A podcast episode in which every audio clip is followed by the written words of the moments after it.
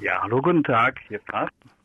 Ja, ich habe ein bis zwei Fragen an den äh, Herrn Professor.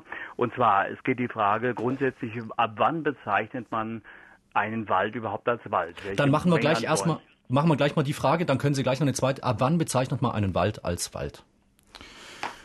Oje, da gibt es verschiedene Definitionen. Ähm, das eine ist äh, eine Legaldefinition, wie sie im Waldgesetz zum Beispiel vorkommt.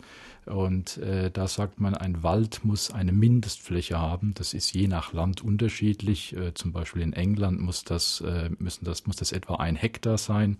In Deutschland ist es etwas weniger, ein halber Hektar, glaube ich. Dann muss ein Wald eine bestimmte Mindestbreite haben und äh, die Bäume müssen eine Mindesthöhe erreichen können, die liegt über fünf Metern.